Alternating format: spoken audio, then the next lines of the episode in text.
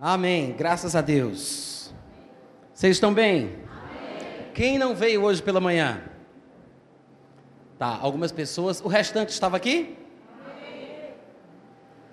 Nós começamos hoje pela manhã a falar sobre amor. E eu não vou falar tudo aquilo que foi dito, claro, mas eu gostaria de fazer uma pequena recapitulação. Porque esse assunto é muito importante. Agora à noite eu pretendo falar um pouco mais sobre amor mas envolvendo mais a questão do perdão, que tem tudo a ver com os relacionamentos interpessoais, né? A nossa convivência uns com os outros, em família, na igreja. O amor é a coisa mais importante que um cristão tem na sua vida, é o bem precioso. Afinal de contas, Deus é amor e é o único mandamento que nos foi dado de forma explícita e direta. Compreender o que é o amor, de fato, à luz da Bíblia, talvez seja um dos melhores e mais importantes projetos que nós possamos traçar para a nossa vida. A fé é importante, a esperança é importante, outras questões bíblicas também são importantes, mas de todas as coisas, o amor é a maior delas. Amém? Hoje pela manhã eu citei João capítulo 13, versículo 35, quando Jesus disse o seguinte: Nisto conhecerão todos que sois meus discípulos, se tiverdes amor uns aos outros. Em outras palavras, Jesus estava dizendo de forma bastante explícita que a característica primária, número um, que fará com que, ou que faria com que, os seus seguidores, os seus alunos, os seus discípulos, pupilos, aprendizes, fossem reconhecidos como cristãos, representantes de Cristo, seria o quê? Ter um carro importado, não é isso? Roupa de marca. É, é o que, gente? A usar terno e gravata. Saia que bate no tornozelo. Não usar batom nem brinco. É o quê? O amor é a maior característica. E infelizmente, muitas pessoas defendendo, e hoje em dia, com o advento da internet, as redes sociais, é uma pena a gente ter que dizer isso. Muita gente perde o maior testemunho que poderia dar do seu cristianismo, brigando com os outros e sendo ofensivo e mal educado por questões secundárias por causa de questões de escatologia, de doutrinas de prosperidade, questões relacionadas a dons, usos, costumes. Nós cansamos de ver pessoas debatendo na internet, ofendendo as outras, falando mal, xingando, dando um péssimo exemplo, um mau testemunho por causa da verdade. Mas a marca número um que faz com que a pessoa possa ser reconhecida como cristã é amar e amar, gente, muitas vezes é você saber respeitar o espaço do outro, é você engolir sapos, é você não ser indelicado, é você não se meter onde não foi chamado. Eu fico impressionado com as pessoas que às vezes vão na página do Facebook das outras pessoas, a pessoa posta lá o que ela crê, aí vai um abençoado na página da outra pessoa para esculhambar o que a pessoa falou, porque ela acha que tem um ministério de Deus de se meter na página dos outros para dar a sua opinião. Você discorda? Poste na sua página, poste nas suas mídias sociais, faça um site, abra um canal do YouTube, não vá se meter na vida dos outros. Fica mais feio para você do que para a pessoa, por mais que ela esteja errada. Você vai perder o seu testemunho e vai dar um mau exemplo. Irmãos, além de não ser um exemplo muito cristão esse tipo de comportamento, é falta de educação. Nós não precisamos ficar debatendo, discutindo, se metendo, batendo boca, dando mau exemplo e mau testemunho em nome da verdade. Eu tenho que defender a verdade. E aí as pessoas perdem o seu testemunho. Jesus Cristo ensinou não a discutir, não a debater, mas ensinou a amar. É por isso que ele diz que os discípulos seriam reconhecidos como discípulos de Jesus, porque todo discípulo tem um mestre. Então quer dizer, Jesus está falando claramente aqui que amar é uma coisa que pode ser aprendida. A pergunta é: será que a gente aprendeu? Será que o nosso discipulado foi bem feito? Será que realmente temos aprendido de Jesus? Porque hoje em dia todo mundo faz um seminário bíblico, né? Todo mundo quer ser bacharel em alguma coisa, quer ser o maior, maior diabologista de Caruaru. Todo mundo quer um pedigree mais elevado. Irmãos, o maior seminário que nós podemos fazer é o IBPJ, o Instituto Bíblico aos Pés de Jesus. E Jesus disse: O mundo vai saber que vocês aprenderam comigo, não só que Jesus ensinou. Uma coisa é Jesus ensinar, outra coisa é a gente aprender. Ele disse: O mundo vai saber, todos conhecerão que vocês são meus alunos se vocês tiverem amor. O amor é uma coisa que se aprende. É possível aprender a amar. Diga, eu vou, aprender, a amar. Infelizmente, uma má interpretação de Romanos 5 e 5 tem impedido as pessoas de estarem dispostas a crescer no amor, a aumentar no amor, a aprender a amar. Porque Romanos 5,5 diz que a esperança não confunde, porque o amor de Deus é derramado em nosso coração pelo Espírito Santo que nos foi otorgado. Então as pessoas pegam esse texto, algumas versões falam um pouco diferente. A NVI diz derramou o seu amor, a corrigida diz está derramado, a Almeida 21 diz foi derramado, a literal do texto tradicional e a tradução brasileira, brasileira dizem tem sido derramado, a atualizada, que é a que eu li, diz é derramado. Algumas pessoas pegam esse texto, independente da versão que estiverem usando, e dizem: o amor de Deus já está no meu coração, já foi derramado no meu coração, e eu não preciso crescer em amor, eu não preciso amar mais. E supõe, algumas pessoas supõem que o amor na vida de um crente, nascido de novo, cheio do Espírito Santo e falador de línguas, que o amor não cresce. Mas isso é um erro. O contexto de Romanos 5 não está falando sobre isso. Depois, quando você estiver em casa, você pode conferir com calma, e você vai ver que no versículo 1 do capítulo 5, ele diz que agora, com Cristo, nós fomos justificados mediante a fé e temos finalmente paz com Deus. Não somos mais inimigos, nós temos paz. E é por causa disso, ele fala no versículo 2, que obtivemos, por, inter, por intermédio de quem obtivemos igualmente acesso pela fé a esta graça, na qual estamos firmes, e nos gloriamos na esperança da glória de Deus. Se eu estou em paz com Deus, o que Deus tem para oferecer aos homens vai ser meu. Então eu tenho uma esperança. Já que eu tenho paz com Deus, eu tenho esperança de herdar o que Deus tem para dar. Eu me glorio na esperança da glória. E daí ele vai falar: não devemos apenas ficar com o olho na glória que vai vir, mas devemos inclusive nos gloriar nos problemas que a gente enfrenta nessa vida. Porque a tribulação que a gente tem aqui, ela vai produzir perseverança. A perseverança, por sua vez, vai nos dar experiência, e a experiência nos traz de volta para a esperança.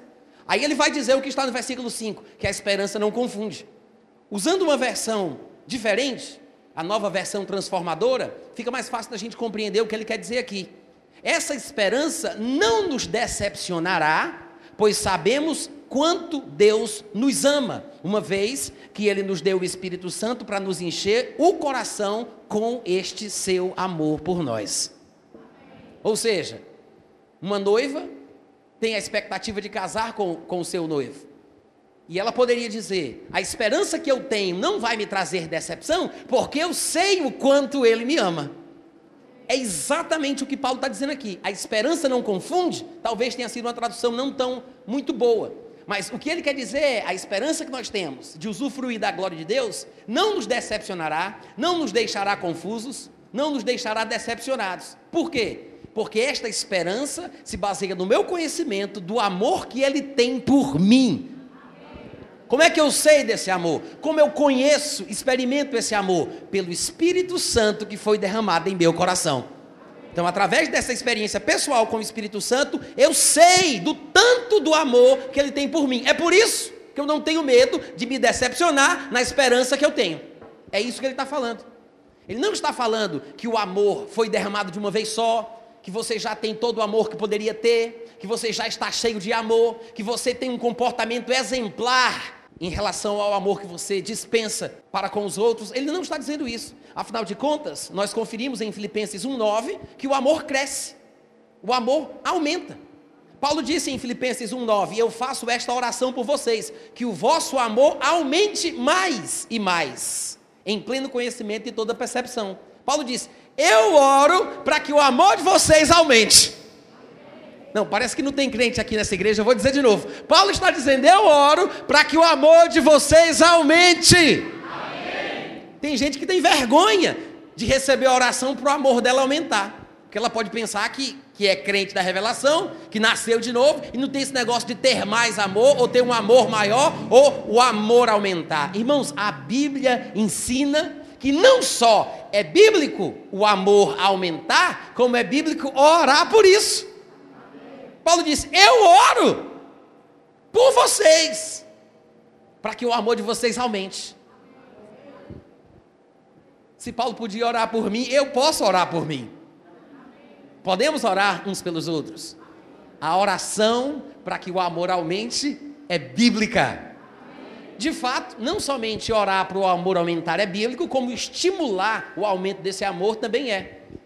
Lá em Hebreus capítulo 10, versículo 24, ele diz: Consideremos-nos também uns aos outros para nos estimularmos ao amor.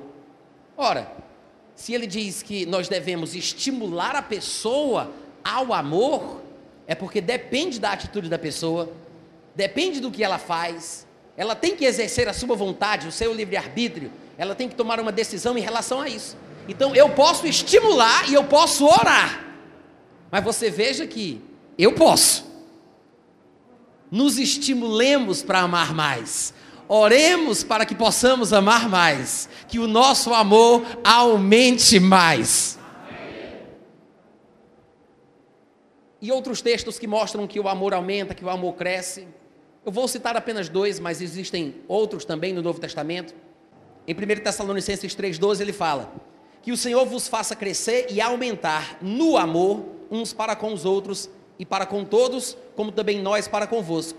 Ele disse: Que o Senhor vos faça crescer e aumentar no amor. Quando eu aumento no amor, usando aqui o linguajar, o palavreado de Paulo, ele está querendo dizer que o amor em mim vai ser abundante eu aumentar no amor, na verdade é o amor aumentando em mim.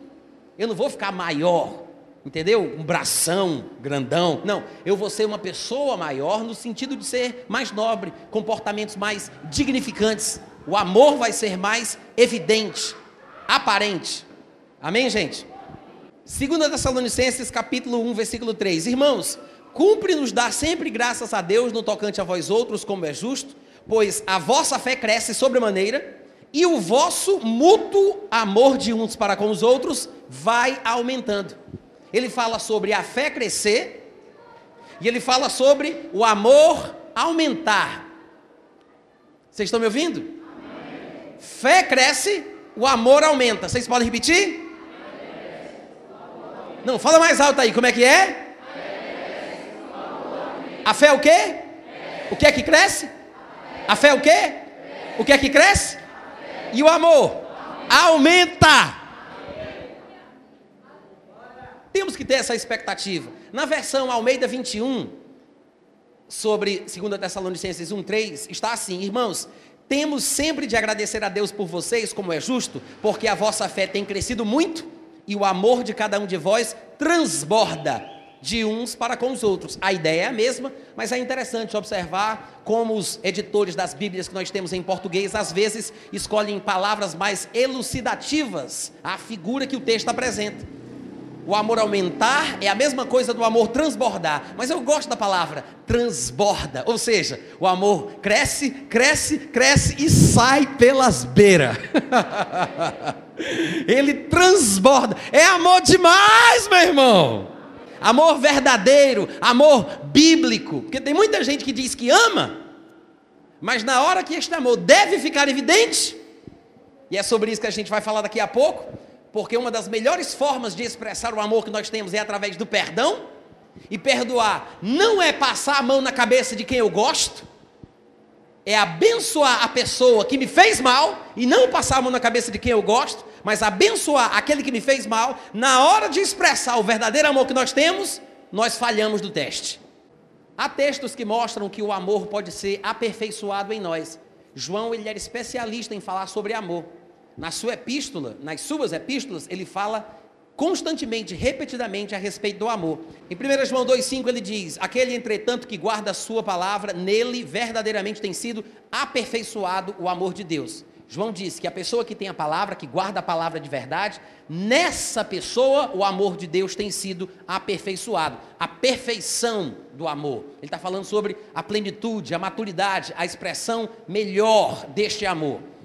Depois, em 1 João 4,12, ele diz: Ninguém jamais viu a Deus. Se amamos uns aos outros, ou se amarmos uns aos outros, Deus permanece em nós e o seu amor é em nós aperfeiçoado o aperfeiçoamento do amor.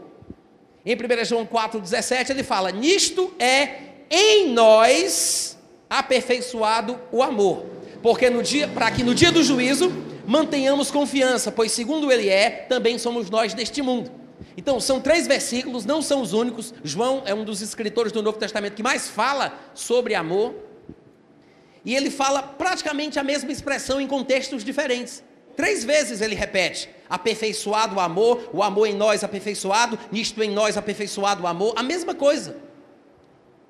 Isso fala sobre a perfeição do amor em nossa vida, o que deveria ser um dos principais alvos. Eu não sei se você tem ouvido muitas pregações que falam sobre a importância de aperfeiçoar esse amor que você já tem. Eu não sei se você tem ouvido muitas pregações sobre isso. Nem sei se, tendo a oportunidade de ouvir, você tem se interessado. Porque hoje em dia as pessoas parecem não fazerem muito caso da importância que o amor tem na vida do cristão. Vale a pena amar. Por que, que vale a pena? Porque existe um sofrimento. A expressão cabe muito bem aqui no que nós estamos falando hoje à noite. Vale a pena amar. Não é apenas um jargão, não é um clichê qualquer. Porque há uma pena, um sofrimento. A Bíblia diz: o amor é sofredor. Não, diz amém, aleluia. Diz alguma coisa aí. O amor é isso significa que quem ama, quem ama, não significa que quem sofre ama, mas quem ama sofre.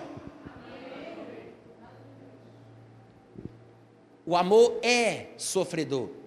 Então não pense em aperfeiçoar o amor da tua vida sem sofrimento. Porque amar é exatamente isso: é aguentar, é suportar, é sofrer, é abrir mão, é engolir sapo, é baixar a cabeça, mesmo quando você está certo. Não estou dizendo que é fácil, eu só estou dizendo que é obrigatório. Para o crente, é obrigatório. E eu tenho uma piadinha que eu sempre trago comigo, e eu já falei isso aqui outras vezes, falei hoje pela manhã e vou repetir. Alguém pode dizer assim, Natan, mas isso é muito pesado. Se eu soubesse que na lei dos crentes eu era obrigado a amar desse jeito, eu nem tinha entrado. E eu sempre gosto de avisar: você ainda tem oportunidade de ir embora, as portas estão abertas. Vá embora, vire macumbeiro. Faça outra coisa da sua vida. Mas se você quer agradar a Deus, se você quer experimentar o melhor de Deus, você precisa aprender a amar como convém. Amém. O amor é sofredor. Agora, vale a pena vale a pena o sofrimento. Tem um proveito, tem uma recompensa. Em 1 Coríntios 13, 3, Paulo diz o seguinte: Ainda que eu distribua todos os meus bens entre os pobres, ainda que eu entregue o meu próprio corpo para ser queimado, ou seja, assumir a pena, a punição no lugar de outra pessoa, eu me ofereço para pagar o pato. Ainda que eu entregue o meu corpo para ser queimado, eu seja punido no lugar de alguém eu represente alguém, assuma o compromisso da punição que viria sobre outra pessoa, ainda que eu entregue o meu corpo para ser queimado, se não tiver amor, nada disso, dar os bens aos pobres, dar esmolas, dar ofertas, até fazer boas ações, ser educado, gentil, falar bonito, se sacrificar por outra pessoa, até dar o corpo para ser queimado morrer no lugar de alguém, ser preso no lugar de alguém, de um filho, de um parente, de uma pessoa que você ama. Nada disso, se não for por amor, nada disso te dará proveito algum. Nada disso me aproveitará. É isso que Paulo fala. Sabe o que é que isso nos ensina? Que a pessoa para quem eu dou a oferta vai ser abençoada, ela vai tirar proveito. Pessoa para quem eu dou os meus bens, ela vai tirar proveito, ela vai aproveitar. A pessoa que eu, por quem eu cumpro a pena no lugar dela, também vai aproveitar a situação. Qualquer boa ação que eu fizer por alguém vai ser uma coisa proveitosa para a pessoa que eu fiz a boa ação. Mas eu não vou tirar proveito disso. Não pense que simplesmente fazer boas ações te garantem uma recompensa, porque a Bíblia diz que se não for por amor, nada disso te aproveitará. Ou seja, quando a pessoa ama e o que ela faz, ela faz movida por íntima compaixão, que é uma expressão deste amor de Deus que está em nós, tudo o que a pessoa fizer, movida por este amor, garantirá para ela um proveito na sua vida. Se não for por amor, nada me aproveitará, mas se for por amor, tudo me aproveitará. Sabe o que significa isso? Às vezes nós tentamos receber recompensas e bênçãos pela fé. Tem gente até que até hoje ainda coloca o joelho em cima do caroço do feijão. Acende uma vela, faz alguma coisa, tenta pagar uma promessa, se sacrificar de alguma forma. Tem crentes que usam o jejum para tentar barganhar com Deus. Quem sabe trocar umas lágrimas por algumas bênçãos. Mas a única coisa que podemos ter certeza que nos trará um proveito, uma recompensa, um retorno, é fazer por amor. Amém. Irmãos, viver em amor liga o automático da recompensa divina. É mais fácil receber a recompensa no automático por estar vivendo em amor do que se esforçar, querendo pedir, querendo orar, fazendo vigília, fazendo jejum e praticando tudo errado. Lembra que lá em 1 Pedro, capítulo 3, versículo 7, Paulo disse que se um homem estava brigando com a sua mulher e não estivesse tratando com amor, mas estivesse tratando ela com amargura, de uma forma indevida, como não convém no Senhor, ele disse que esse tratamento indevido do homem para com a sua esposa faria com que as suas orações fossem interrompidas.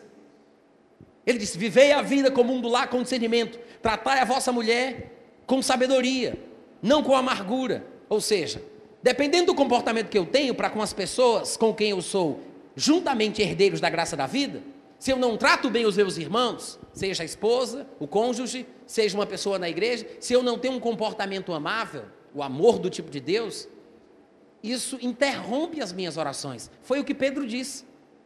A pessoa briga em casa, ofende, xinga, maltrata, aí vem para a igreja orar para resolver o problema. Só que a Bíblia diz em 1 Pedro 3,7 que quando eu oro nessa condição, a minha oração é interrompida. Se a minha oração é interrompida, então a resposta para o meu pedido não vem. Isso quer dizer que eu continuo com o problema. Quando eu volto para casa, o, problema está lá. Porque a minha oração não resolveu o problema, porque a minha oração não foi ouvida. Aí o problema se repete, eu vou para a igreja, oro de novo, mas o problema continua. É igual um cachorro correndo atrás do rabo.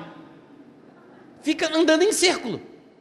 Quer resolver o problema de uma vez? Faça o que a Bíblia diz. Em vez de você se ajoelhar e fechar os olhos para falar com Deus, abra os olhos, olhe pessoa, no olho da pessoa e diga: Meu amor, me perdoe, eu errei. É muito mais fácil, é muito mais rápido, é muito mais prático. Porque quando você anda em amor, isso traz proveito para a tua vida. Tem retorno, tem recompensa, tem proveito. Amém, gente? Em Efésios 3,19, Paulo diz: Eu oro por vocês, entre outras coisas que ele pedia em oração, ele diz: Para que vocês conheçam o amor de Cristo, que excede todo o entendimento, para que sejais tomados de toda a plenitude de Deus. Oro para que vocês conheçam o amor de Cristo, que excede a lógica, o entendimento, para que assim, conhecendo o amor, vocês sejam tomados de toda a plenitude. Em Colossenses 3,14 ele diz: acima de tudo isto, porém, esteja o amor, que é o vínculo da perfeição. Isso mostra o quê? 1 Coríntios 3, 13, 3 ensina que o comportamento amável, quando nós amamos as pessoas, nos traz recompensa, nos traz retorno, nós aproveitamos melhor a vida. Doar bens aos pobres não me aproveitará se não for por amor, mas quando é por amor, eu tiro proveito. Então existe proveito no amor, existe plenitude no amor, existe perfeição no amor. Aproveitamento, plenitude e perfeição só no amor de Deus. Vem para Ele, você também. Vem. Amém, irmãos? Além de tudo isso, em 1 Coríntios 13, 8, Paulo disse: O amor jamais acaba. Quando é que o amor acaba? No arrebatamento? Na tribulação? Quando vier o anticristo? No dia do trono branco? No milênio que não precisa mais? Nos novos céus e na nova terra? O amor jamais, jamais, jamais acaba. E ele vai dar uma lista de coisas que nós valorizamos nesta vida cristã, comparadas ao amor, que não valem nada, são praticamente irrelevantes. Ele diz: profecias desaparecerão, línguas cessarão, a ciência passará e a lista é grande. Mas de todas elas, ele diz: o amor vai durar para sempre. Sabe o que significa? Do lado de cá da eternidade, porque eu não sei se você percebeu, mas a sua eternidade já começou, você já está vivendo ela. Do lado de cá da eternidade, o amor é a coisa mais importante. Do lado de lá da eternidade, o amor não vai acabar. Jamais. Irmãos, nós gostaríamos tanto de levar coisas daqui para o céu. Qual investimento nós poderíamos fazer? Qual é o melhor investimento que nós poderíamos fazer? Muita gente se preocupa com o seu futuro e por isso trabalha no seu pezinho de meia. Quanta gente se considera sábia por planejar o seu futuro, a sua aposentadoria? E é claro que tudo isso é importante. Mas e o que vem depois? O que é que eu vou levar depois? Paulo disse: Nada eu trouxe para o mundo, nada eu poderei levar. Ele se refere a coisas materiais. Mas se o amor jamais acaba e ele cresce enquanto eu estou aqui, e eu posso fazê-lo crescer, aumentar, enquanto eu estiver aqui, irmãos, quanto mais amor eu acumular, melhor será para mim, porque Ele estará comigo durante toda a eternidade. É provável que existam graus de crescimentos espirituais, graus de crescimento espiritual. E ao longo da eternidade, tudo isso deverá estar associado ao nosso desenvolvimento como pessoa.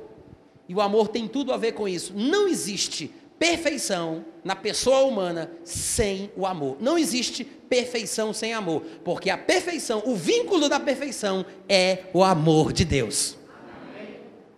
Então, o amor é uma coisa que nós vamos levar conosco. É um bom investimento. Além de ser um mandamento para essa vida, é aquilo que nos acompanhará na eternidade. E Paulo diz, nós já comentamos aqui, dos pilares do cristianismo, dos fundamentos do cristianismo, nós temos três que são dignos de serem citados pelo nome: a fé, a esperança e o amor. Em 1 Tessalonicenses 1,3, Paulo disse: Recordando-nos diante de Deus, do nosso Deus e Pai, da operosidade da vossa fé, da abnegação do vosso amor, da firmeza da vossa esperança em nosso Senhor Jesus Cristo. Ele fala sobre a fé, sobre o amor e sobre a esperança. Os três que nós citamos e podem ser encontrados lá em 1 Coríntios capítulo 13, são citados aqui. Ele distingue cada coisa, ele fala da fé, fala do amor, fala da esperança. E eu vou repetir o que ele disse em 1 Coríntios 13, 13. A fé, a esperança e o amor permanecem. Estes três. Porém, o maior é o amor.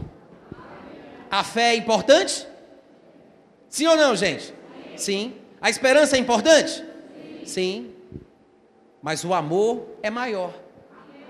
Então nós temos que ter uma ordem de prioridades em nossa busca cristã. O que é que a gente busca? O que é que está no topo da lista?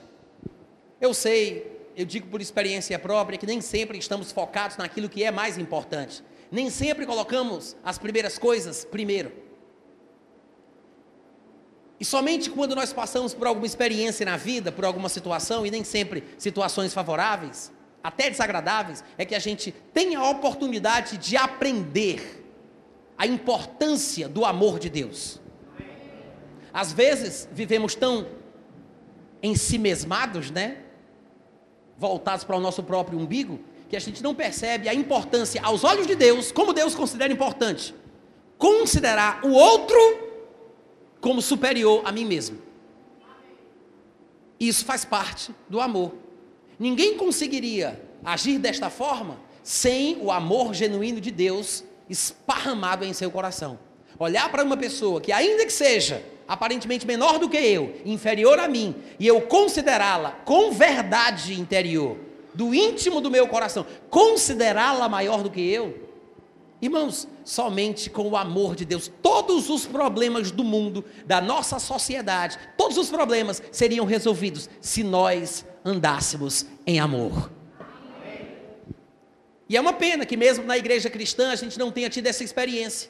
Porque basta que alguém pise no meu calo, basta que alguém me ofenda, basta que alguém me faça mal, para que eu me ponha com o dedo em riste, mostrando por que eu tenho direito de não querer mais conversa com aquela pessoa. Por que, que não é justo eu me submeter a uma situação dessa? Que eu sou crente da revelação, aleluia, e eu não vou levar desaforo para casa.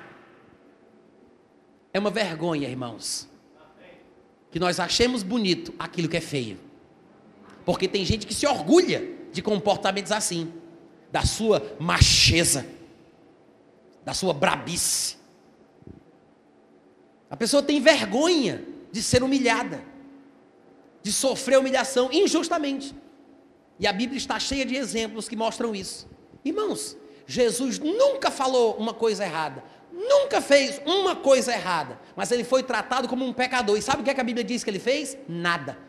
Sabe o que foi que ele disse? Não abriu a boca, como uma ovelha muda ele foi conduzido ao matadouro. Meu Deus, e o que é que ele fez? A Bíblia diz que ele se entregava àquele que julga retamente. É aí onde o nosso cristianismo é provado. O quanto nós acreditamos que a palavra de Deus é verdade. O quanto nós confiamos o nosso sofrimento na mão de Deus. Porque quando alguém nos maltrata ou nos faz uma injustiça, porque isso acontece dentro da igreja, isso acontece. Somos seres humanos e, como tais, somos falhos. Eu posso maltratar você querendo ou sem querer. Sem querer, sem perceber, ou querendo por um instinto natural animal da minha vida, num sentimento de vingança e de autoproteção, pensando mais em mim do que em você, falo uma coisa dura, uma palavra ríspida, uma resposta de, mal educada que vai ferir o seu coração. Eu posso fazer isso com você, você pode fazer isso comigo. Estamos sujeitos a cometer erros mais graves ou menos graves, porque existem pecados maiores e pecados menores. Eu sei que há uma tolice na igreja dizendo que não há pecadinho e pecadão, mas existem sim. Eu já falei sobre isso aqui, não? Já falei? Espero que eu tenha falado. Se eu não falei, perdeu. mas lá no meu site você vai encontrar mensagens onde eu ensino sobre isso. Mas existem pecados mais graves do que outros, e claro que pecados mais graves são difíceis, mais difíceis de serem perdoados. Ofensas maiores, crimes, pecados, coisas assim. Mas irmãos, é bíblico amar e perdoar. É bíblico. Aprendemos que é possível aprender a amar. Ninguém nasce sabendo. Jesus disse: O povo vai saber que vocês são meus discípulos se vocês amarem. Ou seja, discípulos do Mestre. O Mestre ensinou a amar. Então, amar é uma coisa que se aprende. Se não estamos conseguindo amar como convém, vamos nos esforçar um pouco mais. A fé, a esperança e o amor são pilares do cristianismo, fundamentos da vida cristã. Mas o amor é o mais importante. Quanto mais imitarmos Jesus no quesito do amor, melhor para a gente. Por que será que Paulo disse que o amor é o maior? Ora, vamos colocar a fé, a esperança e o amor. O que é que a fé faz? A fé é uma força espiritual que Deus me concedeu, é um produto do espírito humano que muda as coisas, que muda as circunstâncias. Jesus, em determinado dia, disse a uma figueira: Nunca jamais alguém coma fruto de ti. Quando os discípulos ouviram, eles disseram: Senhor, a figueira se secou admirados com o que Jesus Cristo tinha feito. E ele disse: Se qualquer um de vós disser a este monte, ergue-te, lança-te no mar e não duvidar no seu coração, mas crê que se fará o que diz, tudo o que disser será feito. Então Jesus Cristo usou fé para secar uma figueira e depois explicou o que tinha feito com a sua fé em relação à figueira, falando sobre a fé usada contra um monte. Então, a fé é uma força espiritual que Deus nos deu, é um produto do espírito humano que pode ser usado para mudar as coisas, as situações, as circunstâncias. A fé muda as realidades. A esperança, por outro lado, que é bíblica, que Deus nos deu, ela muda a pessoa que a tem. Uma pessoa desesperançada é uma pessoa deprimida, amargurada, cabisbaixa. Ela não consegue enxergar um palmo na frente do nariz. Ela não consegue ver futuro para a sua vida. Uma pessoa sem esperança é uma pessoa sem ânimo e sem alegria. Quem tem esperança tem ânimo, porque está na expectativa de que alguma coisa boa possa acontecer a qualquer momento. Se a fé muda as coisas e as circunstâncias, ter esperança muda a mim mesmo. A esperança me muda. Ter esperança me faz uma pessoa mais para cima, me faz uma pessoa melhor, mais alegre, mais animada, de cabeça erguida. Mas de, dos três, somente o amor é capaz de mudar a outra pessoa com quem a gente vive. Eu não posso exercer fé para mudar uma pessoa com quem eu vivo. Eu não posso, em nome de Jesus, determinar que você mude. Não posso. A fé não muda ninguém. A esperança é uma coisa pessoal que só muda aquele que a tem. Mas a pessoa que ama, com seu comportamento, consegue alcançar o mais profundo dos corações. Como foi que Deus nos mudou? Como foi que Jesus nos mudou? Através do amor. A fé muda as coisas. A esperança muda a própria pessoa que a tem, mas o amor contagia e muda quem está ao nosso redor. Nós temos exemplos na Bíblia sobre isso. Lembra que perseguiram Jesus a ponto de conseguirem prendê-lo, crucificaram ele e ficavam zombando de Jesus. Lá em Lucas capítulo 23, do 33 ao 34, quando fala algumas coisas da sua crucificação, está escrito assim: Quando chegaram ao lugar chamado Calvário, ali o crucificaram, bem como aos, malfe... bem como aos malfeitores, um à direita, outro à esquerda. Contudo, Jesus dizia: Pai, perdoa-lhes, porque não sabem o que fazem.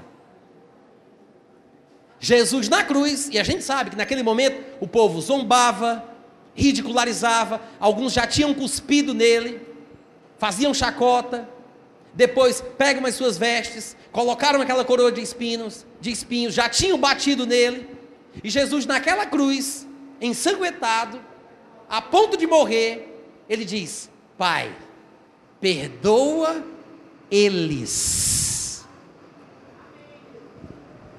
E nós, quando somos maltratados um tintim assim, nem metade da metade da metade do que Jesus sofreu, mas um tintim assim, a gente já vai pedir a Deus. A nossa oração é a Deus: Pai, pesa a tua mão sobre esta criatura endemoniada, exerce o teu juízo. A oração que a gente faz é essa: ridículo, vergonhoso. Cadê o tipo de amor cristão? Jesus na cruz ele disse: perdoa eles. Meu irmão, se isso não for amor, não tem como ser qualquer outra coisa. A pessoa morrendo, maltratada, injustiçada, sabendo quem é, ela não pensa em si, ele não orou a Deus para pedir anjos para lhe tirarem daquele momento, para o consolarem naquela hora, mas ele ora pelas pessoas que o maltratam. Sabe por quê? Porque quem tem o nível de visão espiritual que Jesus Cristo tinha, quem tem esse nível de crescimento espiritual, ele entende que quem faz o mal sofre as consequências. Eu entendo se eu tiver um nível de espiritual elevado, se eu tiver maturidade espiritual, eu entendo que quem me fere, quem mente contra mim, quem me rouba, quem me maltrata, essa pessoa está correndo um perigo grave. Se ela continuar descendo na banguela nesse tipo de pecado, ela pode ir parar no inferno. Qual é a minha preocupação? Eu vou me preocupar comigo? Eu estou em paz com Deus. Eu me preocupo pela vida desta pessoa que me maltrata e tenta me matar, porque ela pode parar no inferno por toda a eternidade. Seria melhor que eu morresse agora, mas que ela se tocasse e se arrependesse e fosse para o céu, do que eu continuar vivo, fazendo com que ela fosse para o quinto dos infernos. Irmãos, Jesus não pensava em si, porque ele não precisava se preocupar com ele. Mas ele sabia que se essas pessoas continuassem com aquele comportamento, elas sofreriam consequências desastrosas. Quem ama, pensa nos outros. E Jesus disse: Perdoa eles, meu Pai, meu Deus. Que nível de maturidade? Você ser maltratado, injustiçado e você se preocupar com uma pessoa que está fazendo aquilo que não deveria fazer. Em vez de você pensar em si, em se proteger, porque eu fui isso, fui aquilo, eu vou me vingar, você vai ver, vai ter troco, vai ter volta. Você tem pena da pessoa, porque você sabe que ela está trazendo condenação sobre a sua vida. você se compadece, você se condói, você ora por ela, você ama, você perdoa, você vive uma vida cristã exemplar. Isso é cristianismo. Isso é cristianismo. Estevão passou por uma situação semelhante. Lá em Atos capítulo 7, versículo 58, a Bíblia diz que lançaram Estevão fora da cidade porque estavam perseguindo ele através por causa do seu discurso. E o expulsaram para fora da cidade e o apedrejavam. As testemunhas deixaram as suas vestes aos pés de um jovem chamado Saulo, Saulo de Tasso. Na verdade, lá em Atos 7, 59 e 60, diz que enquanto apedrejavam Estevão, ele, Estevão, invocava a Deus e dizia: Senhor Jesus, recebe o meu espírito. E no versículo 60, ele se ajoelhou e clamou em alta voz: Senhor, não lhes impute este pecado. É como quem diz: é bem provável, Senhor, que eles tenham cometido os outros pecados em suas vidas. É bem provável que eles não se comportem de uma forma que te agrade. Mas já que esse pecado está relacionado à minha vida, porque eles estão me matando, e este é um pecado que me envolve, deixa eu participar na absolvição deles. Que este pecado não seja levado em consideração. Gente, que coisa linda isso. Como é que ele tem a ousadia de dizer, Deus, já que sou eu que estou morrendo, se eu puder pelo menos pedir alguma coisa por eles, eu te peço, perdoa. Eu tenho vergonha do cristianismo que a gente vive. É medíocre demais. Porque quando a gente tem a oportunidade de provar o amor de Deus, a gente não faz. Os nossos sentimentos, a nossa carne, esse, essa parte animal, essa rebeldia humana, fala mais alto. E a gente quer ver a caveira do outro. Sabe por que, que a gente é assim? porque a gente não conhece Deus de verdade. Eu não estou dizendo que você não dá o dízimo. Eu não estou dizendo que você não fala em línguas. Eu não estou dizendo que você não usa uma roupa decente. Eu estou dizendo que você vem para a igreja, você tem o carimbo da sua carteirinha de sócio. Mas você ainda não conheceu a Deus. Sabe quem conhece a Deus? Aquele que ama os seus irmãos. Este conhece a Deus. Se alguém disser, eu amo a Deus, mas na sua vida mostra ódio pelos seus irmãos, a Bíblia diz que você pode ter certeza que uma pessoa como essa é muito é mentirosa. Porque quem ama a Deus, a quem não vê, e não consegue amar o irmão a quem vê, como é que pode? Amar a Deus é mais difícil do que amar o irmão, que é mais fácil. Porque Deus é invisível. A Bíblia diz que o nosso relacionamento, relacionamento com Ele é um relacionamento misterioso. A Bíblia fala que aquele que se aproxima de Deus para começo de conversa tem que acreditar que Ele existe. Para começo de conversa tem que acreditar que Ele existe. Então, se a pessoa disser, eu amo a Deus, a quem não vê, que é a coisa mais difícil de fazer, como é que ela pode dizer que ama a Deus e odeia o irmão, que é o mais fácil? Como é que uma pessoa faz o mais difícil e não faz o mais fácil? É por isso que João diz: quem diz que ama a Deus e odeia o seu irmão é mentiroso. Porque se a pessoa chegou a conseguir amar a Deus, que é mais difícil, não tem como ela não conseguir fazer o mais fácil. Amém, gente? É uma pergunta que nós temos que nos fazer. Será que nós estamos amando como estes homens amam? Será que nós temos perdoado como eles perdoavam. Eu falei para vocês que enquanto Estevão morria, ele pediu a Deus que os perdoasse. E nós lemos que Paulo estava lá. As vestes dos que iriam apedrejar Estevão ficaram aos pés de Saulo. Então Saulo esperou que Estevão morresse, ouviu o que Estevão falou e ainda continuou perseguindo a igreja, colocando alguns em cárceres, matando outros. Só que isso incomodava Paulo. Isso mexia com Paulo, irmãos. Não tem como uma pessoa resistir a um amor bem vivido. Eu não estou falando de uma pregação bem pregada, não. Eu estou falando de um amor bem vivido. Não tem pregação melhor do que amor bem vivido. Estevão morreu em amor. Uma semente de amor foi plantada no coração de Paulo naquela, naquele dia, naquela morte de Estevão. E quando Jesus aparece a Paulo, Jesus, conhecedor de todas as coisas e sabendo o que Paulo passava em seu coração, a angústia, a agonia que ele experimentava pessoalmente, resistindo ao testemunho que se multiplicava na igreja por causa da perseguição e o povo dando bom exemplo, bom testemunho, vivendo em amor, perdoando os seus opressores, os seus perseguidores. E Paulo resistindo àquilo. Quando Jesus aparece a Paulo, sabe o que é que Jesus diz para ele? Lá em Atos 26, 14 está escrito que Paulo, caindo por terra, ouviu uma voz que lhe falava em língua hebraica, dizendo: Saulo, Saulo, por que me persegues? Dura coisa é recalcitrares contra os aguilhões. Eu sei que vocês não gritaram de amém de aleluia, porque vocês não entenderam nada, né? A gente não sabe o que é recalcitrar e nem sabe o que é aguilhão. Então a gente perde a benção. É por isso que às vezes versões diferentes nos ajudam na compreensão. Basta a gente procurar uma versão diferente, olhar como é que foi traduzido ali para a gente poder ver, entender o que significa. Ou pegar uma, pegar uma Bíblia de estudo, ou fazer a sua pesquisa, para compreender o que é que Jesus estava dizendo aqui. Aguilhões eram instrumentos pontiagudos que se usavam para levantar os animais. Um boi estava amarrado a uma ferramenta é, de trabalho rural ou a uma carroça, ou alguma coisa semelhante, e aquele boi, com a sua força, ia puxando aquela ferramenta, aquela carroça. As pessoas usavam os animais para se locomover, para trabalhar e assim por diante. Quando o animal estava cansado, em algumas situações, ele simplesmente empacava, emburrava e ficava deitado no chão.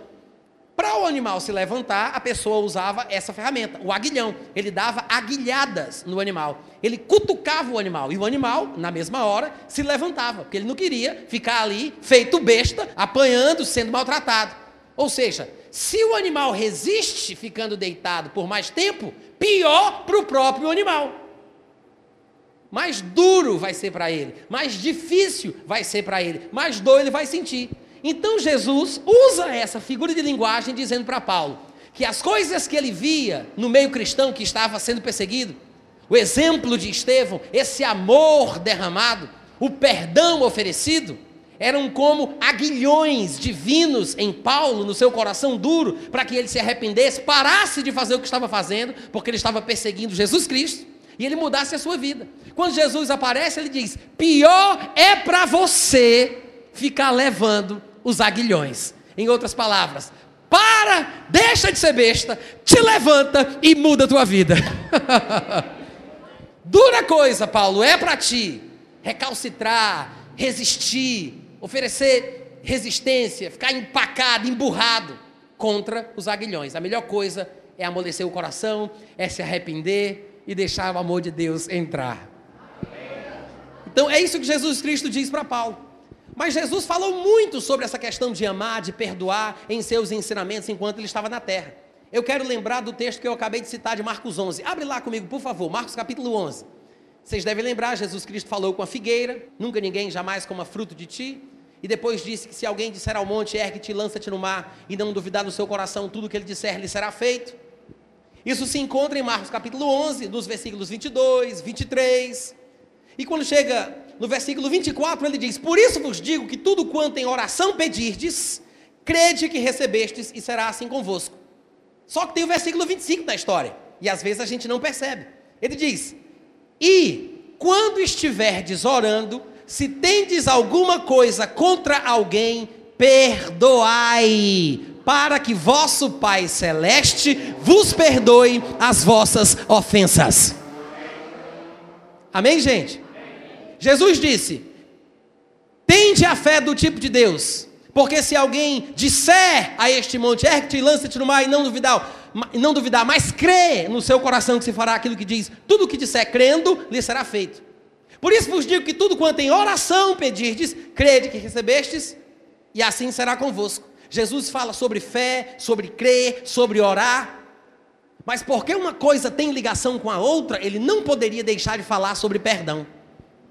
Não pense que você pode viver uma vida de fé sem pensar em perdão. Não pense que você pode viver uma vida de oração sem pensar em perdão. Sem perdão, nem sua oração presta, nem sua fé funciona, porque a fé opera pelo amor. O amor é a base de tudo e é maior do que a esperança, é maior do que a fé. E é interessante que nesta, neste ensinamento de Jesus Cristo ele tenha dito: E quando vocês estiverem orando, se tendes alguma coisa contra alguém, perdoem. Sabe que é interessante que ele diga quando você estiver orando? Porque tem muita gente que perdoa sem estar orando. Está de frente para a pessoa, numa situação constrangedora qualquer, a pessoa provavelmente é forçada a ter que se retratar, e aí ela pede perdão, às vezes, quase por desencargo de consciência. Mas a Bíblia não está falando sobre pedir perdão para a pessoa, olhando para a pessoa. Existe este lado do perdão na vida cristã, do pedido de desculpas, do pedido de perdão na vida cristã. Mas nesse momento, Jesus está falando sobre perdoar enquanto eu estou orando. E nós sabemos como é o modelo de oração que Jesus Cristo ensinou. Ele disse: quando você for orar, você entra no quarto, fica sozinho lá dentro, é um negócio entre tu e teu pai. O pai que vem em secreto, ou seja, é uma coisa da qual eu não consigo fugir. Eu não posso mentir, fingir.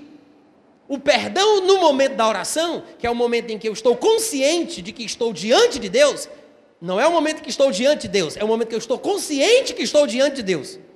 Estamos sempre diante de Deus. É por isso que não faz sentido no momento da oração ou no momento do louvor, que é o mais elevado tipo de oração que existe, a gente falar: Deus, nesse momento eu agora entro na tua presença. Se a gente for falar assim no momento do louvor ou no momento que a gente vai começar a orar, no final a gente tem que dizer: Bom, tchau, pai, agora eu estou saindo. Que é falta de educação, dizer estou chegando e não dizer já vou. Estamos sempre na presença de Deus. Mas, no momento da oração, estamos conscientes, ou pelo menos deveríamos estar, de que estamos diante dEle. Naquela hora da oração, quando o perdão, quando eu libero o perdão para alguém, irmãos, tem que ser verdadeiro, porque eu sei que Deus sabe se eu perdoei de verdade. Eu sei que Deus sabe. É por isso que na oração é que eu tenho que perdoar. E é interessante que Jesus diga: se você, quando estiver orando, tiver alguma coisa contra alguém, você lembra de alguém na oração, alguém contra quem você tem alguma coisa, perdoe. Veja que Jesus não disse, e quando ele não disse, e quando estiverdes orando, se alguém tem alguma coisa contra você, perdoe essa pessoa. Ele não disse isso. Ele disse: E quando estiveres orando, se você tem alguma coisa contra alguém, não é se alguém tem alguma coisa contra mim. Se alguém tiver alguma coisa contra mim, por causa de algo que eu fiz de errado, é claro que eu tenho que parar de orar, levantar os olhos e ir falar com essa pessoa e pedir perdão, me retratar. Porque se a culpa foi minha, eu preciso pedir perdão. Agora, às vezes as pessoas têm coisas contra mim que não é por causa de coisas que nós fizemos. Às vezes as pessoas se magoam sem a gente saber. Não gostam do nosso jeito, da nossa voz, ou fizemos alguma coisa baseada na qual a pessoa se feriu, não fizemos aquilo para feri-la, mas ela se feriu por causa daquilo. Às vezes passamos sem perceber a sua presença e ela achou que não olhamos para ela de propósito. E as pessoas se ferem gratuitamente e nem sabemos por quê. Se alguém tem alguma coisa contra mim, sem eu saber por quê, eu não tenho a obrigação de pedir perdão. Até porque eu não sei o que foi que aconteceu. Agora, daquilo que eu tiver consciência, eu preciso me retratar com a pessoa. Claro. Mas aqui no caso, ele não está falando sobre pessoas que têm coisas contra mim, independente de eu ter magoado a pessoa ou dela ter ficado magoada comigo sem eu saber. Ele está falando sobre eu ter alguma coisa contra alguém, não sobre alguém ter alguma coisa contra mim. Quando você tem alguma coisa contra alguém, você não precisa pedir a Deus revelação para Ele mostrar se tem no teu coração alguma coisa que não presta. Você sabe, seu cara de pau. Você sabe. Não inventa esse negócio de dizer, ah, Deus me revela se eu tenho ódio, mágoa de alguma pessoa que eu não gosto. Você sabe. Se o nosso coração não nos acusar, nós temos confiança diante de Deus. Isso quer dizer que o meu coração me acusa ou não. Se eu fizer alguma coisa errada, eu vou saber. E Jesus disse que se eu tiver alguma coisa contra alguém, eu devo perdoar. E é bom que seja no momento da oração, porque vai ser genuíno, porque eu sei que Deus sabe que é verdadeiro. Se eu não perdoar de verdade, se eu apenas falar da boca para fora, se eu só fizer a reza nos carocinhos do terço, porque eu tenho que fazer, se for só para repetir a reza, se eu fizer da boca para fora, não vale, não presta, não tem proveito. Amém, gente? E na oração do Pai Nosso, Jesus volta a falar sobre esse negócio de perdoar as pessoas. E é interessante o que Jesus ensina lá. Eu vou ler para vocês. No versículo 9, Jesus disse: Orareis assim. Claro que Jesus não estava ensinando que os crentes da nova aliança deveriam orar desse jeito, porque depois, em outro lugar, nos evangelhos, Jesus vai dizer que na nova aliança nós oraríamos ao Pai no nome de Jesus. Ele disse: Até agora nada tem despedido em meu nome. Naquele dia orareis em meu nome. Então, ele não está ensinando a orar no padrão da nova aliança. Ele está ensinando aos seus ouvintes, aos seus discípulos, a orarem naquele período em que ele estava junto com eles na terra. Mas, enquanto ele ensina, nós temos aqui um esboço, princípios fundamentais para a vida cristã, que futuramente os seus discípulos iriam viver, quando nascessem de novo, recebessem o Espírito Santo e estivessem na nova aliança. Mas veja o que ele diz: Pai nosso que estás nos céus, santificado seja o teu nome, venha o teu reino, faça-se a tua vontade, na terra do jeito que ela é feita no céu. O nosso pão de cada dia nos dá hoje e perdoa. Estamos falando sobre perdão, é por isso que a gente veio para cá, né? E perdoa as nossas dívidas, assim como nós temos perdoado aos nossos devedores. Eu sempre fiz essa oração, desde de pequenininho. Na época que eu fazia o catecismo, mamãe me colocava para fazer essa reza, eu repetia, repetia. Depois me converti a Cristo, abracei o Evangelho e continuo achando uma oração muito bonita, conheço as palavras, mas eu, até pouco tempo atrás, não entendia de fato o que isso significa. Quando Jesus Cristo diz, vocês devem orar assim. Pai, perdoa as nossas dívidas, assim como nós perdoamos os nossos devedores. Gente, sabe o que é que Jesus está dizendo? Que a pessoa que segue Jesus, que vai viver pelos seus princípios, pelos seus mandamentos, que vai ser discípulo de Jesus de verdade, ele tem que ser uma pessoa tão cheia de amor, tem que ser tão igual a Jesus nessa questão, tão cheia de amor, tão misericordiosa, tão compassiva, que quando ela for orar, e estiver tete a tete com Deus, ela tem que ter a ousadia e a consciência limpa de ousar dizer para Deus: Pai, me perdoa como eu perdoo. Porque o que Jesus está dizendo é que um crente, um seguidor de Jesus, deve orar. Essa é a oração que vale a pena fazer. Pai, me perdoa como eu perdoo. A gente não percebe que Jesus está dizendo que nós devemos ter a capacidade de pedir para Deus perdoar como a gente perdoa. Uh, glória! Irmãos, é profundo, mas é exatamente isso que Jesus ensinou. O problema é que nós não estamos dispostos a perdoar assim, por isso não temos ousadia de falar: me perdoa, Pai, como eu perdoo os outros, faz comigo o que eu faço com os outros. Se a gente pedisse para Deus fazer com a gente o que a gente faz com os outros, aí eu queria ver como é que era. Mas o que Jesus quer é que nós tenhamos uma vida tal que nós possamos orar assim: Pai, me perdoa como eu perdoo. Uh, maravilha! Agrada o coração de Deus quando você perdoa de forma irrestrita incondicional, de forma misericordiosa e compassiva, fraternalmente.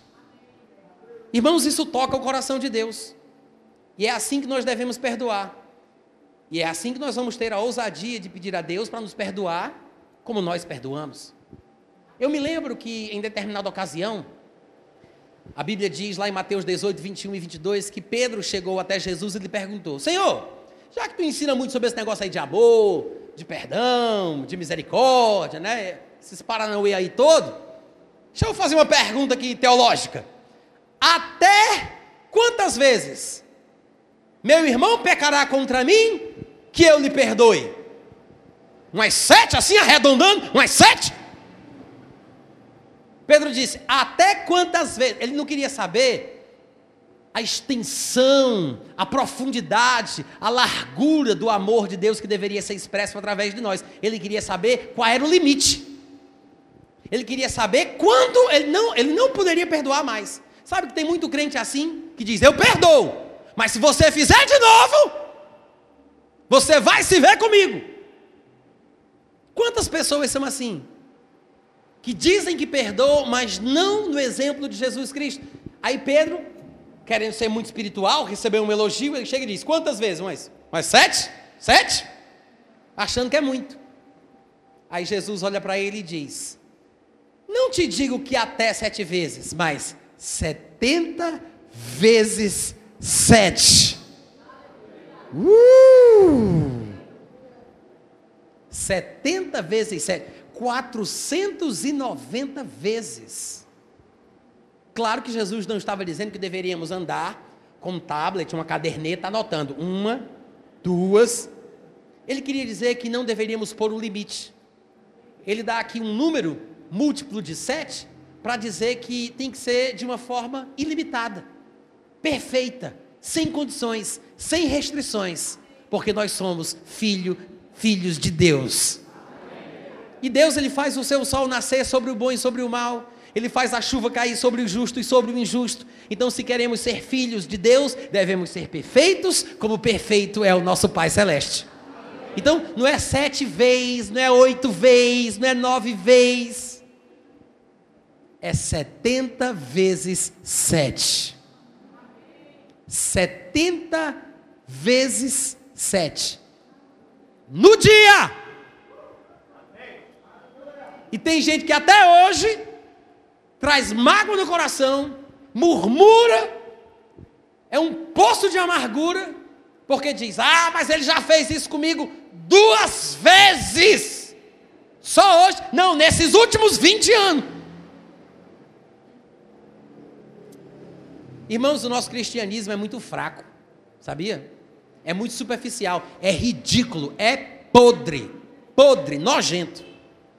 Porque a característica maior do cristianismo, que é o amor, é a coisa mais desprezada, porque é aquilo que mais mexe com a gente, que mais aperta o nosso calo, que mais nos dói. Não abrimos mão. Não aprendemos e nem queremos aprender a amar de verdade, a perdoar como convém, a sermos verdadeiros discípulos de Jesus Cristo. Isso aconteceu em Mateus 18, 21 e 22, mas vocês devem lembrar que lá em Lucas capítulo 17, versículo 3 e 4, quando ele foi registrar o mesmo acontecimento, ele acrescenta algumas informações a mais. É interessante a gente colocar os dois versículos juntos. Lá diz que Jesus falou: Se teu irmão pecar contra ti, repreende-o. Se ele se arrepender, perdoa-lhe. Ou seja, você não deve fugir do confronto. Em vez de você ficar falando pelas costas de alguém que pecou contra ti, vai até a pessoa e confronta a pessoa. Não é para puxar briga, não, gente. É para desafiar a pessoa a tomar uma posição em relação à verdade, confrontar a pessoa com a verdade. Você vai repreender a pessoa. Infelizmente, hoje em dia, as pessoas não têm tido essa atitude. Elas preferem falar pelas costas, às vezes preferem colocar no Twitter, postar no Facebook, fazer um vídeo no seu canal do YouTube, o diabo A4, que isso não é de Deus, só pode ser do diabo mesmo, do que ir até a pessoa. Por quê? Porque ela não quer passar pela situação constrangedora de dizer: rapaz, você fez uma coisa, eu estou até envergonhado de vir aqui, eu não queria, eu preferia deixar isso para lá, mas você fez uma coisa que me maltratou, me feriu, me magoou. Jesus disse: você tem que fazer a sua parte, que é repreender o seu irmão. E a Bíblia diz que se esta pessoa se arrepender, você deve perdoar. Como é que eu vou saber que a pessoa se arrependeu? Né? É uma coisa que só Deus vê, alguém diz. A nossa parte a gente faz, a parte de Deus fica com Deus. Eu não preciso ter certeza que a pessoa se arrependeu. Eu não preciso investigar se a pessoa se arrependeu para que eu possa perdoar de verdade. Porque senão, se a pessoa não se arrepender, ela não merece. Jesus disse: se ela se arrepender, que eu devo perdoar. Só que tem um detalhe: no versículo seguinte, vem mais informação para nos dar uma luz clara do que Jesus estava falando. No versículo 4 ele diz: se por sete vezes no dia, sete vezes no dia. ou seja, sete vezes, ou sete, ou setenta vezes sete, no dia, se essa pessoa pecar contra ti, e sete vezes vier dizer, estou arrependido, Jesus disse, então você tem que perdoar. Não interessa se a pessoa se arrependeu. Jesus disse: se a pessoa disser, estou arrependido. Ah, mas como é que, como é que eu vou saber se é verdade? Não interessa, compadre. Não é da tua conta. Jesus não mandou você fazer uma investigação, uma acariação nos planos espirituais para saber se é verdadeiro. Jesus disse: se a pessoa vier e disser, eu estou arrependido, Jesus disse: perdoe. Se sete vezes no dia, gente, sete vezes no dia, se alguém pecar contra você, e sete vezes no dia ela disser que está arrependida, você tem que perdoar. Sabe o que, é que a nossa teologia prega? A nossa teologia prega assim. Você vai ouvir pessoas dizendo isso. Se a pessoa tivesse arrependido de verdade, ela teria parado de fazer isso. Porque se a pessoa se arrependeu na primeira vez, ela não repete mais. Como é que a pessoa se arrependeu se ela fez de novo? Vai dizer isso para Jesus, bicho besta. Porque foi Jesus quem falou que uma pessoa pode sete vezes no dia cometer o mesmo pecado e dizer que se arrependeu. Isso quer dizer o seguinte: ainda que ela seja recorrente no mesmo erro, graças a Deus que Jesus ensinou que é possível ser recorrente no arrependimento também. Assim como é possível pecar mais de uma vez na mesma área, no mesmo dia, é possível se arrepender mais de uma vez por causa do mesmo pecado. Nunca duvide do seu arrependimento, só porque é a quarta ou a quinta vez que você se arrepende. Jesus Cristo, irmãos, nos disse que nós devemos perdoar a pessoa que se arrepende repetidamente. Tem perdão. Amém? A gente tem que entender, eu não vou poder falar sobre isso aqui, eu já estou perto de encerrar, mas a gente tem que entender que em relação a julgamento, nós não temos condição de julgar como convém. Inclusive, Jesus Cristo chega a dizer, em Lucas capítulo 6, versículo 37, que nós não devemos julgar. Ele diz: Não julgueis e não sereis julgados. Não condeneis e não sereis condenados. Perdoai. Como é que é? E sereis perdoados. Ele disse: Não julgue, não condene, perdoe. Não julgue, não condene, perdoe. Como é que é? Não julgue, não condene, perdoe. Agora, o que significa isso? Jesus estava dizendo que nós não devemos julgar de forma nenhuma? Claro que não. Às vezes, quando estamos pregando sobre juízo divino, eu já preguei sobre juízo divino e salientei a parte de que o juízo pertence a Deus, o julgamento pertence a Deus. E como não dá para falar tudo numa noite só, às vezes você tem que passar mais tempo numa determinada passagem ou discorrer com mais detalhes uma determinada ideia. E você acaba passando por cima de outros elementos que são importantes para uma outra noite, para uma outra pregação. E as pessoas que só ouvem aquilo supõem que você despreza outras verdades da Bíblia a respeito do assunto. Eu não estou dizendo que nós não devemos julgar de forma nenhuma. Gente, nós fazemos isso o dia todo. O julgamento não é simplesmente uma coisa ruim. Julgar de forma geral é uma coisa que deve ser feita constantemente. Quando eu, por exemplo, ouço uma música e eu digo, puxa, que música boa, que letra bem fundamentada nas escrituras, eu estou julgando. Eu estou dando o meu parecer, eu estou analisando, examinando, julgando aquilo que eu ouvi e dizendo o que eu acho. Quando eu falo de alguém, puxa, fulano de tal é tão agradável, é tão educado, é uma pessoa que sabe se expressar, sabe se comportar, é tão amável. Isso é um tipo de julgamento. Não é um julgamento negativo, mas é um julgamento positivo. É um tipo de julgamento. Então, quando eu falo que Jesus disse que não devemos julgar, não devemos condenar, antes devemos perdoar, é por causa do contexto. É o tipo de julgamento condenatório. Quando nós julgamos de forma injusta e condenamos as pessoas, que na verdade não deveriam ser condenadas desta forma, porque não temos elementos cruciais para um julgamento justo como convém. Hoje nós não temos. Um dia nós julgaremos o mundo, um dia nós julgaremos os anjos, mas hoje não temos os elementos básicos necessários para fazer um julgamento justo. Lá em 1 Coríntios capítulo 4, do versículo 1 ao versículo 5, Paulo fala sobre isso. Ele diz: Quem julga hoje é o Senhor. Nada julgueis antes do tempo, ele diz no versículo 5. Até que venha o Senhor, o qual não somente trará à luz as coisas ocultas das trevas, como também manifestará os desígnios de cada coração. Ou seja, o que eu não sei, eu não tenho como julgar. O que a pessoa faz fora da minha vista, eu não tenho como julgar. O que está no coração da pessoa, quando ela faz o que faz, de bom ou de mal, eu não tenho como julgar. É por isso que hoje não posso julgar, porque não tenho condição. Mas um dia julgaremos o mundo, julgaremos os anjos. Um dia, não agora. Agora, quem julga é o Senhor Jesus. Lá em Tiago, capítulo 4, versículo 12, está escrito: Um só é legislador e juiz, aquele que pode salvar e fazer perecer. Tu, porém, quem és que julgas o teu próximo? Está em linha com o que Jesus Cristo disse: não julgueis, não condeneis, perdoem. Amém, gente? Agora, em 1 Coríntios 11, 30 e 32, fala que nós devemos nos julgar, não julgar os outros, mas nos julgar. Lá Paulo fala: Eis a razão porque há entre vós fracos e doentes e não poucos que dormem. Porque se nos julgássemos a nós mesmos, não seríamos julgados, julgados por Deus. Mas quando somos julgados por Deus, somos disciplinados pelo Senhor para não sermos condenados com o mundo. Isso quer dizer o seguinte: juntando as passagens que nós vimos aqui, aprendemos que Deus julga a todos. Amém? Deus é o juiz, Deus julga a todos.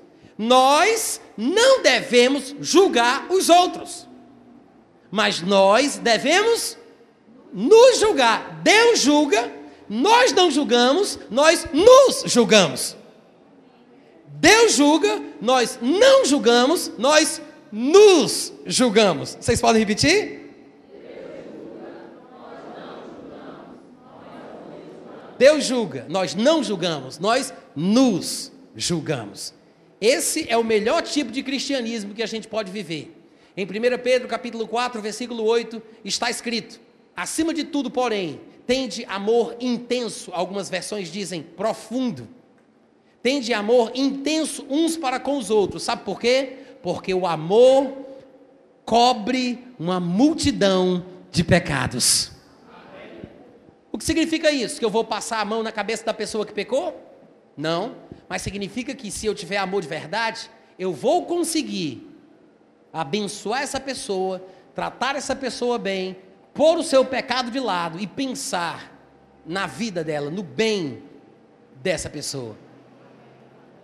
O pecado não vai me atrapalhar no relacionamento, não vai me fazer rejeitá-la, desprezá-la, porque ainda que a pessoa peque, se eu a repreender e ela se arrepender, eu tenho que perdoar, porque o amor, ele cobre uma multidão de pecados é nesse sentido. Mateus 12, versículo 34, e eu preciso que vocês abram comigo nesse texto. É provavelmente o penúltimo texto que a gente vai ler. Mateus 12, versículo 34.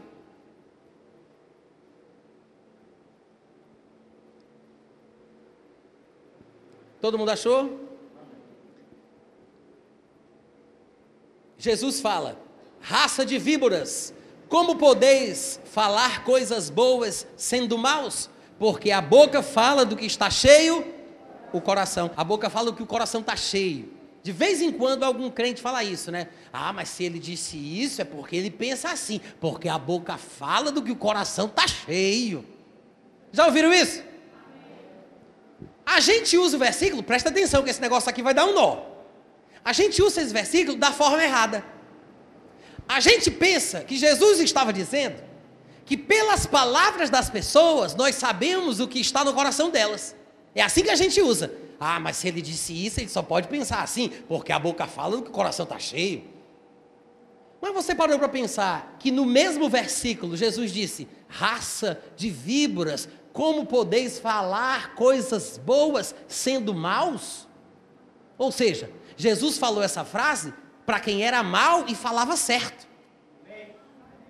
Jesus não estava dizendo que pelas palavras dessas raças de víboras, ele sabia o que estava no coração deles. Jesus falou o contrário. Ele disse: Vocês são maus, mas falam o bem. Sim, a boca deveria falar do que está no coração. Mas a admiração de Jesus é que eles estão conseguindo fazer o contrário. Eles são maus e falam coisas boas. Então por isso que Jesus diz: impressionante. Impressionante. Porque a boca fala do que está cheio no coração, mas vocês são maus e falam coisas boas. Sabe o que significa?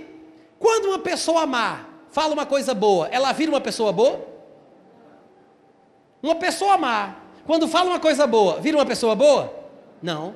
Se pessoas más falam coisas boas e não viram pessoas más, então pessoas boas que falam coisas más não viram pessoas más. Até aqui tudo bem? Se uma pessoa má fala uma coisa boa e não vira uma pessoa boa, então uma pessoa boa que fala uma coisa má não vira uma pessoa má. Diz amém, criatura. Amém. Por que você está dizendo isso, Natan? Porque às vezes ficamos magoados por uma vida inteira por causa de uma coisa má que uma pessoa boa nos disse. Mas nós temos que entender que pessoas más falam coisas boas e nem viram pessoas boas por causa disso. Assim também, pessoas boas falam coisas más e não são más por causa disso. Talvez isso seja mais fácil. Talvez isso te ajude a perdoar com mais facilidade. Entenda que foi uma casualidade. Ainda que a pessoa tenha planejado fazer o mal, ela foi influenciada por uma força que vem do inferno. Se é um crente que te falou uma coisa dura, uma coisa má, provavelmente ela está debaixo de uma influência que não vem dos céus. E você tem que aprender a entender que ela precisa de ajuda. E o seu, o seu perdão talvez seja justamente a sementinha que Deus precisa para fazer essa pessoa se transformar. A sua misericórdia, a sua compaixão, você mostrar nobreza, grandeza em perdoar uma pessoa que não merece, talvez amoleça o coração dela, ela fique envergonhada do comportamento que teve, se arrependa daquilo que fez e volte a se comportar corretamente. Amém, irmãos? Lembre-se que Jesus Cristo ensinou em Lucas capítulo 6, versículo 29, que se alguém bater numa das tuas faces, você tem que, se você for cristão, você tem que oferecer a outra. Jesus não estava falando sobre apanhar de verdade, viu gente? Não é isso não. Ah, mas estão querendo me bater. Ah, meu Deus, eu corro no corro, corro no corro, ora no corro. Claro que eu corro. A Bíblia diz que tentavam jogar Jesus de cima do penhasco, ele passava por entre a multidão. A Bíblia diz que tentavam apedrejado e ele fugia porque ainda não era a sua hora. Paulo desceu até num cesto para salvar a sua pele. Se Paulo, Pedro, Jesus fugiam, meus irmãos, pernas, para que te quero? É bíblico praticar a palavra, amém? Jesus não estava falando sobre aguentar a pancada ele fala provavelmente sobre os relacionamentos que temos com os outros. E as pessoas nesse relacionamento vão fazer coisas que vão nos ferir, que vão nos magoar. E o que é que eu vou fazer, Natan? Eu já perdoei uma vez, vou perdoar de novo? É exatamente isso que Jesus está ensinando. Ou seja, você tem que perdoar de uma forma tal que você dá à pessoa, nessa relação que você tem com ela, a oportunidade de te ferir do mesmo jeito de novo, uma segunda vez. Feriu de um lado, você perdoa de uma forma tal que dá a ela a oportunidade de ferir de novo. Perdão verdadeiro. Não é aquele perdão onde a pessoa fala, tudo bem, eu te perdoo, mas vai morrer pra lá, desgraça. Não é esse perdão. É aquele perdão onde a pessoa continua próxima a ponto de poder dar o segundo tapa. É aquele perdão onde você dá à pessoa a oportunidade de repetir o erro. Isso é cristianismo. E para encerrar, eu quero lembrar a oração de São Francisco. Que coisa linda. Vocês já ouviram a oração de São Francisco? Foi gravada já várias vezes. Às vezes nós temos preconceito com coisas que são da tradição católica, mas tem muita coisa linda ali. E essa oração é bíblica demais. A coisa, se um dia eu pastorear uma igreja, o grupo de música da minha igreja vai cantar essa música. Que coisa linda. Eu vou ler para vocês. Olha o que ele diz. Depois de tudo isso que você ouviu sobre amor, sobre perdão, sobre misericórdia, veja se não é a oração mais bela que um crente genuíno deveria fazer. Ele diz: Senhor, faz de mim um instrumento da tua paz, Porque os filhos de Deus serão chamados de pacificadores. Eu sou um instrumento da paz e não de fazer intriga, fazer fofoca, aumentar a confusão, consolidar o ódio, a mágoa no coração dos outros. Quando alguém vier fofocar para mim, não faça. Se alguém vier fofocar para você, não faça o seu ouvido de privada. Fale para a pessoa que ela está errada. Ande em amor, porque um filho de Deus é pacificador. Faça de mim um instrumento da tua paz. E onde houver ódio, que eu leve o amor. Não é que Deus conceda amor, eu levo o amor. Onde houver ofensa, ofensa, que eu leve o perdão. Onde houver discórdia, que eu leve, eu leve a união, porque eu sou um instrumento da tua paz. Onde houver dúvida, que eu leve a fé. Onde houver erro, que eu leve a verdade. Onde houver desespero, que eu leve a esperança. Onde houver tristeza, que eu leve a alegria. Onde houver trevas, que eu leve a luz. Mestre, faça com que eu procure mais consolar do que querer ser consolado.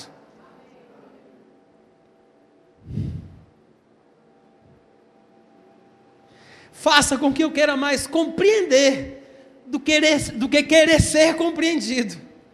Diz que eu queira mais amar do que simplesmente ser amado, porque é dando que se recebe, é perdoando que se é perdoado, e é morrendo que se vive para a vida eterna. é lindo demais, gente. É lindo demais. Nós devíamos ter vergonha de ter vergonha dessa oração. Isso é lindo demais. Ah, se todos os crentes tivessem isso no seu coração, a nossa igreja seria outra coisa, a nossa vida em família seria outra coisa, teríamos paz com os nossos vizinhos, teríamos harmonia na nossa família, na nossa casa. Nós somos muito ridículos, muito infantis, muito imaturos, só queremos para a gente Queremos ser perdoados, queremos ser amados, queremos ser compreendidos, mas não queremos ser instrumentos da paz de Deus. Pratique a palavra, em nome de Jesus Cristo. Amém. Glória a Deus.